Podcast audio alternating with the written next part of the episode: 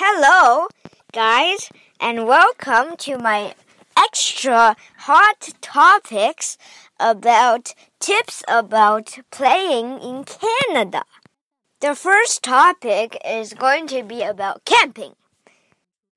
Camping, you need to bring tents, of course, and sleep bags or blankets.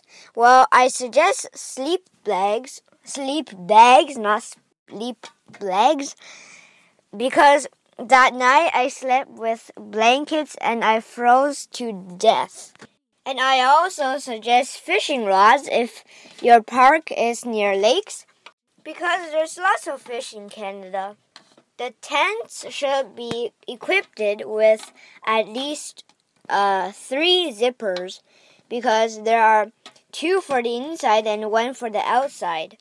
The one for the outside is uh, connects to the uh, the field or the outside world.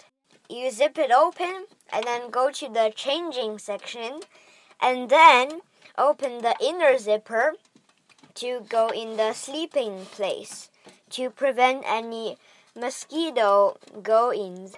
Because our tent only has one zipper and uh, every time we go in the tent, we have to go like zip, rush in, and the zip close. Now the two zippers for opening the uh, inner doors one of them is for the window.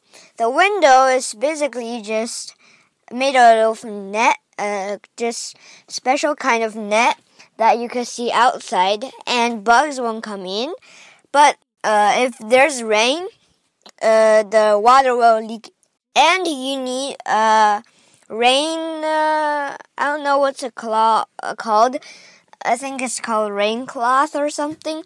Well, you put it on your tent and nail it into the ground. So when it rains, uh, your tent is totally waterproof. Proof, I mean.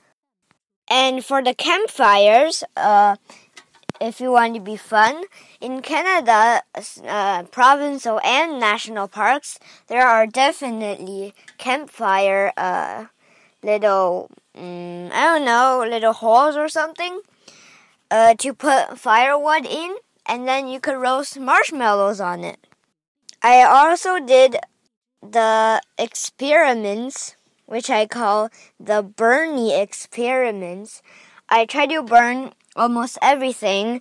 I try to burn uh, leaves, sticks, and uh, maybe berries and flowers grass, they always curl up. Here's tips about marshmallows. For marshmallows, you should uh, put them on a wooden stick and then hold them into the fire and then turn them around and count one, two, three, four. By the time you go to five, it's a little late. So I suggest you pull it out at four and then check it out if it's uh, the surface is golden brown. If it's golden brown, that means it's all sugary and crusty, and the inner part should be melted uh, when you bite. And uh, of course, there are beaches if there are lakes. At the beaches, you might want to bring swimsuits so you have so you can lay down and uh, roll in the sand and then dive in the water and stuff. What I really suggest you to bring is uh, goggles. Goggles that you swim in the pool. It's pretty useful for um, like getting little objects that are pretty important. No, well, maybe that not that important, but it allows you to find things and look at fish underwater and without getting your eyes all watery. Now, I suggest you, I also suggest you to get like a shovel, not like uh, baby paddles and stuff, but I suggest you bring like a metal shovel to dig holes and dig yourself. Uh, I mean, uh, fill yourself with sand, sand. I mean, no, no, no, no, burying yourself.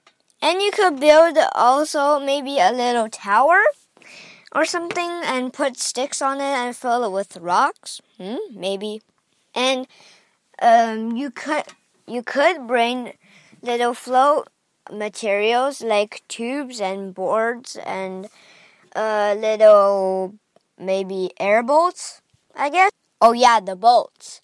You I don't suggest you bring the canoes or kayaks because they're way too big and they're very heavy and they're also dangerous because if you go under it, it's airproof. So if you go under it, you better go out of there very quick or else you will choke very badly. So you might want to bring air airboats, which you use an air pump to inflate.